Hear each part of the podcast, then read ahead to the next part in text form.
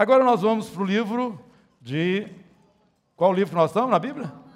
Romanos. Qual capítulo nós estamos? Não, oito não, então vocês faltaram. Ah, então é por isso. Nove. Né? Romanos capítulo 9. Irmãos, eu quero voltar mais uma vez aqui para falar a respeito de um personagem que é, por coincidência, o escritor dessa carta, né? inspirado pelo Espírito Santo, o apóstolo Paulo, e chamar sua atenção para essa figura. O apóstolo Paulo era uma pessoa muito assim é, diferenciada, ele mesmo fala isso, é, no, no seu período de juventude, no que dizia respeito ao conhecimento e ao estudo da Torá, né? da, da velha aliança, ou isso é, da lei. Ele era escolado. Ele foi criado aos pés da maior expressão daquela época, isso é, como seu tutor, como seu é, professor, é, como é que ele chamava? O Gamaliel, isso mesmo, Gamaliel. E ele tinha uma, uma segurança muito grande em tudo aquilo que ele tinha adquirido. E tinha um futuro brilhante pela frente, dentro do judaísmo. Mas aconteceu aquela história de Estevão, né? E como eu já disse aqui, eu creio que Paulo estava dentro daquela situação que foi criada, porque Paulo era da Cilícia, a sinagoga era de gente da Cilícia, e Estevão estava lá discutindo com eles, e Paulo, no final da história, estava lá autorizando aquele apedrejamento, concordando com ele, e ali com as vestes daqueles que, né, para ficar mais à vontade, para jogar pedra no Estevão, colocaram os pés ali de Paulo. Paulo tinha segurança.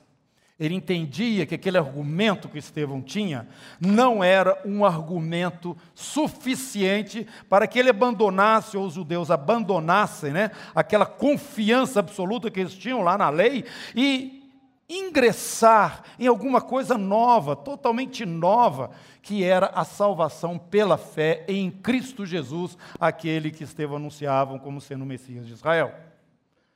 E eu fico pensando o seguinte: eu creio que em muitos momentos de Paulo, quando ele estava ali nas sinagogas, onde ele ia para evangelizar, fora ali da Judéia, dos lugares por onde ele passou, ou mesmo quando ele esteve ali no concílio em Jerusalém, quando estava sendo discutido o fato dos cristãos novos, né, gentios, não judeus, crendo em Jesus, o que quer fazer com eles? Os, os irmãos ali, judeus, queriam converter eles ao, ao judaísmo, né, primeiro, ou também para que eles pudessem ser considerados irmãos e, e da família do Senhor Jesus, e Paulo foi contra tudo aquilo. Eu fico pensando o seguinte: que nesses momentos, quando havia esse embate de Paulo com os argumentadores da lei, Paulo ficava pensando o seguinte: olha aqui, você está falando isso, isso e isso, mas isso que você está falando está muito fraco. Eu poderia te ajudar a argumentar contra mim mesmo, porque eu sei muito mais do que você sabe a respeito da lei. Você já pensou nisso? Será que vocês entenderam o que eu estou falando? Paulo era graduado. Aquelas questões que eram levantadas, ele mesmo provavelmente levantou. Quando ele ainda não cristão, argumentava, provavelmente, como eu disse, com o próprio Estevão na sinagoga. Mas ele estava enraizado, ele tinha segurança na lei naquela época. Mas agora o Paulo era outro, era outro Paulo. Por isso eu penso o seguinte: que muitos daqueles que argumentavam com Paulo, Paulo ficava até com dó deles, no sentido de que eles não sabiam nem usar direito da lei para argumentar com ele. Ele sabia de aze. Por isso que Paulo passa um tempo meio desaparecido depois da sua conversão ali em Damasco. Não se fala muito daquele período dele ali, porque eu creio, irmãos, que o Espírito Santo pegou Paulo, colocou ele na cadeira e deu uma aula para ele. E essa aula começou quando, no caminho para Damasco, ele levou aquele susto. Ele encontrou com Jesus. E ele fala: Eu sou como um, um fora do tempo. Eu vi Jesus. Eu falei com ele. Eu conversei com ele. Aquilo arrebentou Paulo. Quem és tu? Eu sou Jesus que você persegue. E não adianta você ficar querendo ir contra aquilo que você não pode resistir. Dura coisa é, é recalcitrares contra os aguilhões, Paulo. Então, dentro dessa experiência de Paulo, uma experiência contundente, ele vai para dentro de Damasco cego. A vida dele virou um negócio louco, um turbilhão, ficou de cabeça para baixo. Cadê aquela segurança, tudo aquilo que eu sei da lei, da revelação de Deus para Moisés ali, que eu sei de cor e salteado? Aquilo que eu aprendi desde a minha primeira infância, da, da, minha infância, dos meus primeiros dias com os meus pais, depois com Gamaliel, meu professor, no meio. Paulo tinha um futuro maravilhoso dentro do sinédrio, e ele já estava ligado ao sinédrio nessa época. Porque foi com carta das autoridades judaicas que ele foi para Damasco para prender judeus cristãos. Então eu estou querendo insistir nisso, irmãos, porque ele começa no capítulo 9 falando o seguinte, presta atenção aí, vamos lá. Digo a verdade em Cristo, não minto, testemunhando comigo no Espírito Santo a minha própria consciência, tenho grande tristeza e incessante dor no coração, porque eu mesmo desejaria ser maldito, separado de Cristo por amor de meus irmãos, por amor de meus compatriotas segundo a carne, os judeus, os israelitas. São eles israelitas, pertence-lhes a adoção, né? desde o princípio lá, o Senhor falando, tratando Israel como filho. Também a glória do Senhor veio sobre o Monte Sinai, a aliança que foi feita, a lei que, a lei que foi trazida através dessa aliança que Deus está fazendo com eles, o culto, as promessas, os patriarcas, tudo é deles. E além de tudo, Jesus também segundo a carne, o qual é sobre todos Deus bendito para todos sempre. Amém. Então aqui Paulo, ele se, ele se revela, ele se identifica completamente com o povo hebreu. Totalmente. Eu sou um judeu. E eu abriria mão da minha própria salvação. Eu não faria isso pelo Brasil, mas ele fazia isso lá para os israelenses. Ele daria a própria vida dele, a eternidade ou a salvação, trocaria. Eu acho que o Paulo estava muito O que, que adianta você ganhar o mundo inteiro e perder a sua alma? Mas ele estava muito interessado realmente, ele estava totalmente identificado com aquela nação. E ele falava isso de coração: eu quero ver a minha nação convertida, transformada. Este Paulo tinha uma mensagem poderosa, irmãos. Por isso que Deus levantou aquele homem, porque todos os discípulos de Jesus eram judeus tradicionais nasceram dentro do judaísmo, foram criados dentro dos costumes, mas eles não tinham a teologia, eles não tinham o argumento, eles não eram doutores na lei de Moisés, e Paulo era. Então, a experiência dele foi forte demais. Foi forte demais. E ele então fica embaraçado com aquilo. Bom, o Senhor nos chamou, nós, nação de Israel, nós somos o povo do Senhor, e agora o que, que é isto? Eu estou abrindo mão de toda aquela segurança que a lei me trazia, embora ela não pudesse dar certeza de salvação, não é? mas eles estavam ali guardados pela lei. Mas a obra do Senhor foi tão violenta que Paulo, aqui no capítulo 10, no versículo 4, eu estou pulando na frente só para. Mas eu vou ficar fazendo isso, tá? Não estou saindo do 9. Não. Ele fala o seguinte: o fim da lei é Cristo, para a justiça de todo aquele que crê. A lei vai até Jesus. A lei vai até Jesus. A lei é para levar você a Jesus. A lei não é para ficar te dando alguma coisa sempre provisória e que nunca resolve realmente o caso nosso, a nossa situação diante de Deus. Essa foi a experiência dele, ele, Paulo, que estava ali tão bem, né, protegido e guardado dentro de todo aquele conhecimento que ele tinha. A experiência fez com que ele, com Jesus e tudo aquilo que veio depois por instrução do Espírito Santo na sua vida. Olha aqui no Gálatas, Passa aí um pouquinho para frente, olha o que, que ele está falando aqui. Ó. É, capítulo 1, versículo 11. Faço-vos, porém, saber, irmãos, que o evangelho por mim anunciado não é segundo o homem, porque eu não o recebi nem o aprendi de homem algum, mas mediante revelação de Jesus Cristo. Nós não teríamos essa revelação maravilhosa que é essa aliança aqui de Deus conosco no Novo Testamento, sem que Paulo estivesse sendo usado pelo Senhor a partir de todo o seu passado, dentro dessa nova realidade agora, conhecendo Jesus, não somente na experiência que ele teve, mas no entendimento de uma revelação que o Espírito trouxe para ele, para ele entender o que Deus estava fazendo.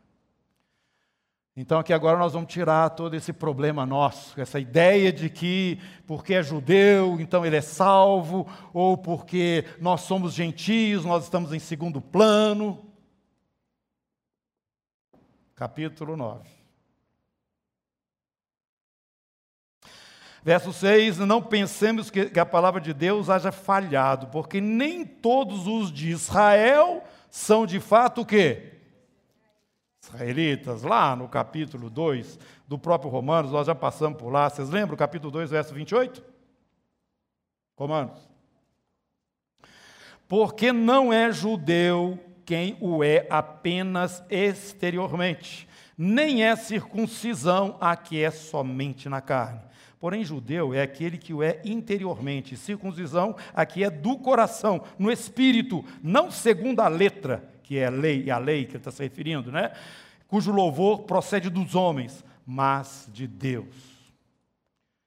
Tem alguma coisa acontecendo, alguma coisa nova, isso que o Senhor está nos trazendo, agora na revelação de Jesus, este é o evangelho que Paulo está pregando, a revelação que ele recebeu e que fez ele entender o judeu ficando para trás e Deus incluindo outros que na verdade não estavam no programa de Israel ou dentro da revelação assim de uma forma tão clara.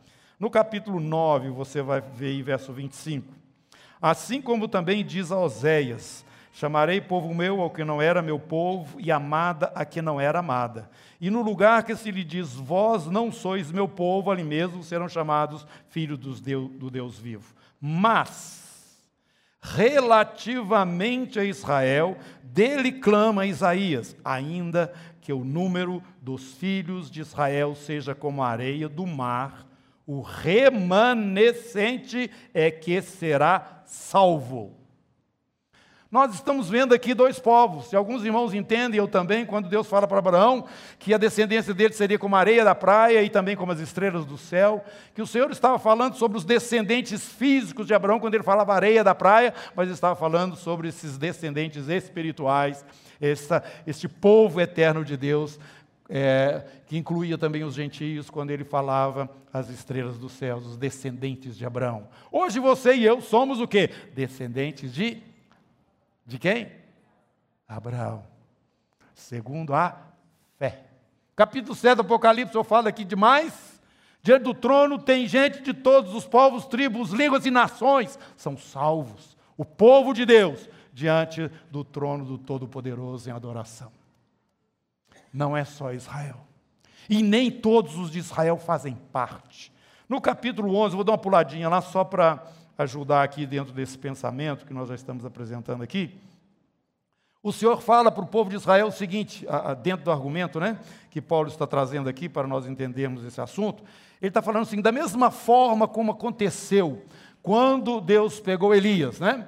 E Elias estava lá choroso e falou o seguinte, chorando, né, lamentando, ele falou o seguinte: só eu que sobrei dos, dos que realmente é, adoram o Senhor ou que temem o Senhor Israel. E Deus disse para ele: Não, Elias, eu ainda tenho mais sete mil em Israel que não dobraram os seus joelhos a Baal. Então, dentro de Israel, naquela época, tinha uma turma que era fiel ao Senhor.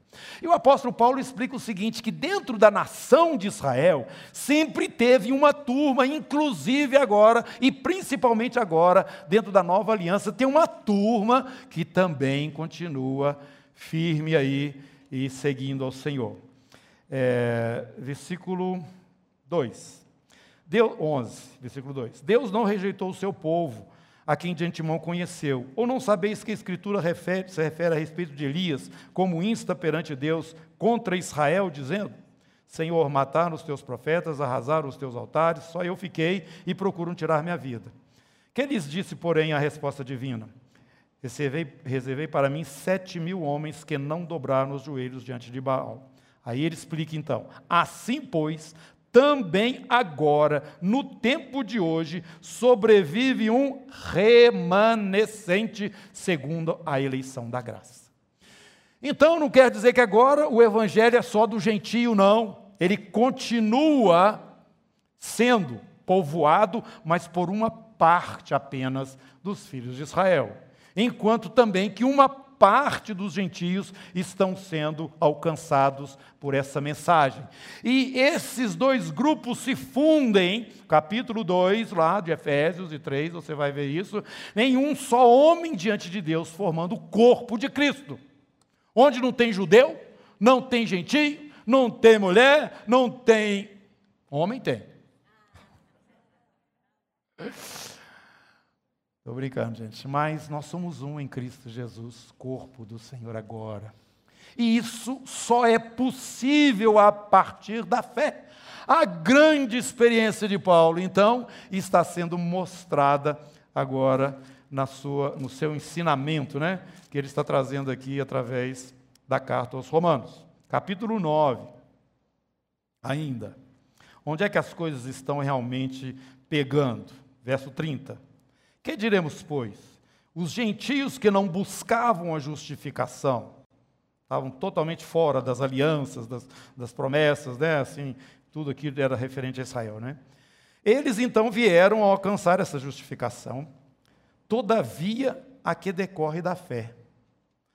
E Israel, que buscava a lei de justiça, não chegou a atingir essa lei. Por quê? Porque não decorreu da fé, e sim como de obras.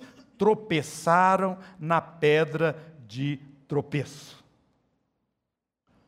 Como está escrito, eis que põe em Sião a pedra de tropeço, rocha de escândalo, aquele que nela crê não será confundido. Jesus fala isso, irmãos. Mateus capítulo 21. Você vai ver lá Jesus com os escribas, fariseus, aquela turma lá, né? Que sempre estava pegando no pé do Senhor.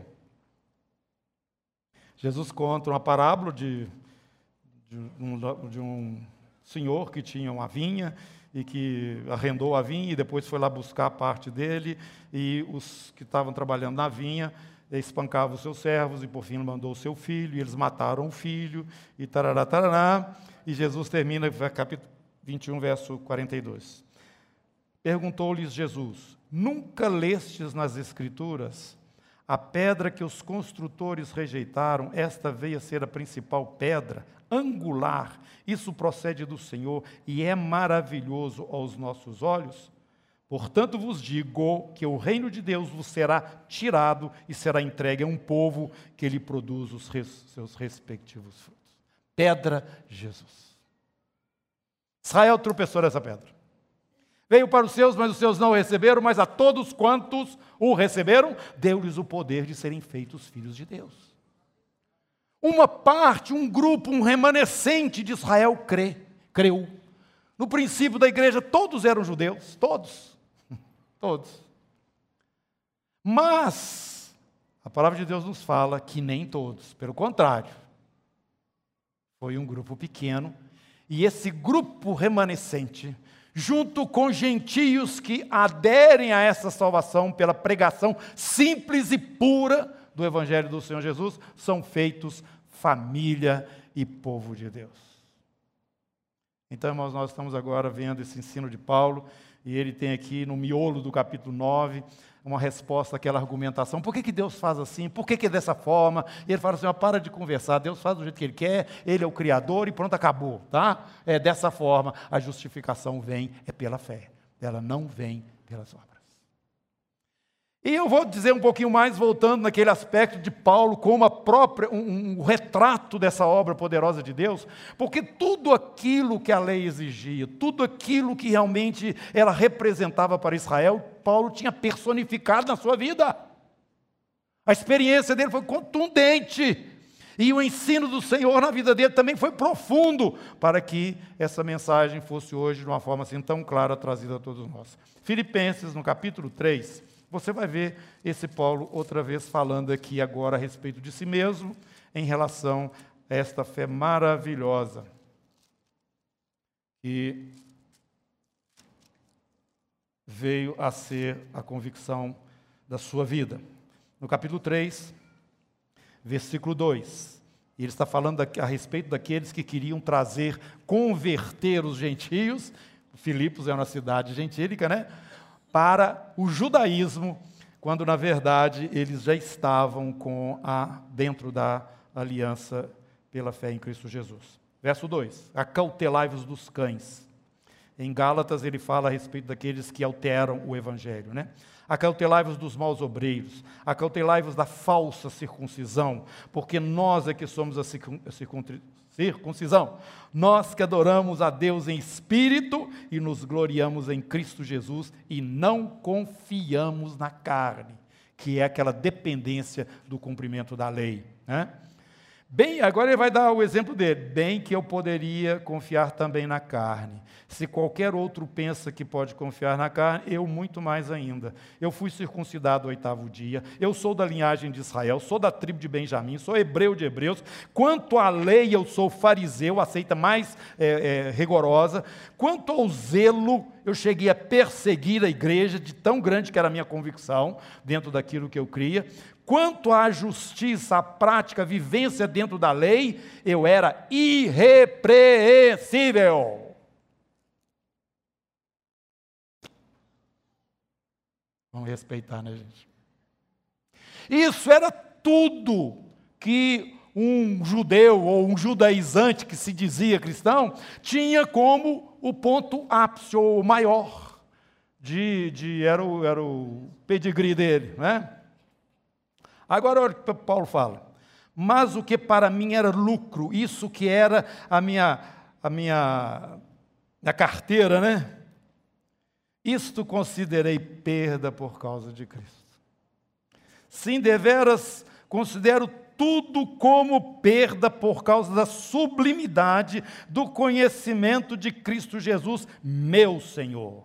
Isso era um negócio que doía dentro do judeu lá, lá na alma dele tá? quando ele falava sublimidade do conhecimento de Cristo Jesus, meu Senhor, por amor do qual perdi todas essas coisas aí e as considero como lixo, como refúgio para ganhar a Cristo. Ou você vai na lei, pelas obras, ou você vai na fé. E eu julguei esse negócio, tudo que eu tinha para fora, e eu quero, verso 9, ser achado nele, não tendo justiça própria que procede de lei, senão a que é mediante a fé em Cristo a justiça que procede de Deus, baseada na fé, para, conhecer, para o conhecer e o poder da sua ressurreição e a comunhão dos seus sofrimentos, conformando-me com ele na sua morte, para de algum modo alcançar a ressurreição dentre os mortos. Eu quero ser totalmente e estar totalmente identificado com o meu Senhor e o meu Salvador, aquele que me julgou no chão lá no caminho quando eu estava indo para Damasco, aquele que me botou sentado na cadeira e me instruiu a respeito da justificação, que não vem pelo meu bom procedimento, pelo meu esforço em cumprir a lei, mas vem pela minha confiança na morte e o sangue de Jesus vertido em meu lugar para perdoar os meus pecados. Esse Jesus que ressuscitou dentre os mortos, apareceu para mim e está sentado à direita do Pai nas alturas.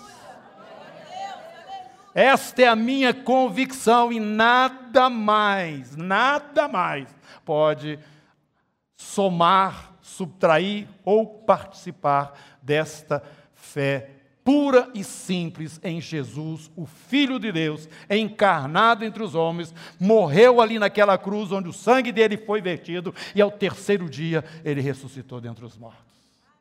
Se com a tua boca confessares a Jesus como Senhor e em teu coração creres que Deus o ressuscitou dentre os mortos, serás salvo. Você crê nisso? Aleluia! Meus irmãos, é esta convicção que tem que estar no seu coração e a nossa fé é uma coisa muito simples. Muito simples. Então vamos andar rapidamente aqui para a gente terminar aí o capítulo 10, que é um argumento final onde ele fecha este ensinamento.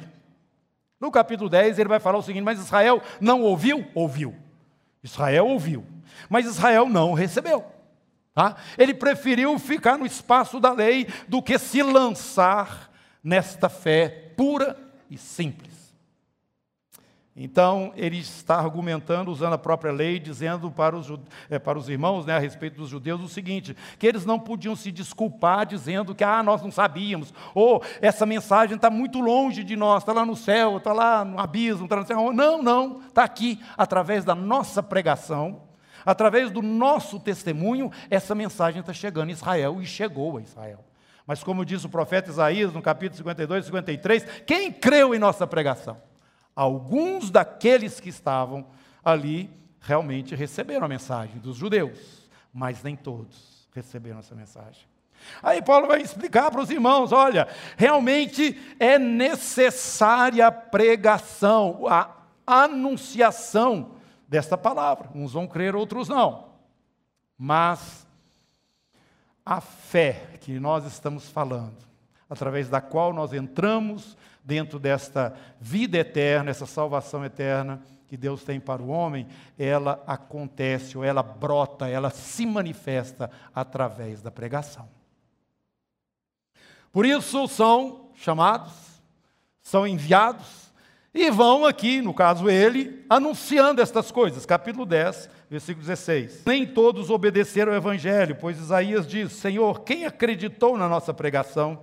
E assim a fé vem pela pregação e a pregação pela palavra de Cristo. Essa palavra de Cristo é o Evangelho. Aqui, irmãos, nós vamos, já é o final, eu quero é, parar e, e reforçar o que nós já falamos aqui domingo passado. O Evangelho é simples, meu irmão, muito simples. Como é que ele é? Jesus Cristo morreu pelos nossos pecados, segundo as Escrituras, ressuscitou ao terceiro dia, segundo as Escrituras. Tem mais alguma coisa para esse Evangelho?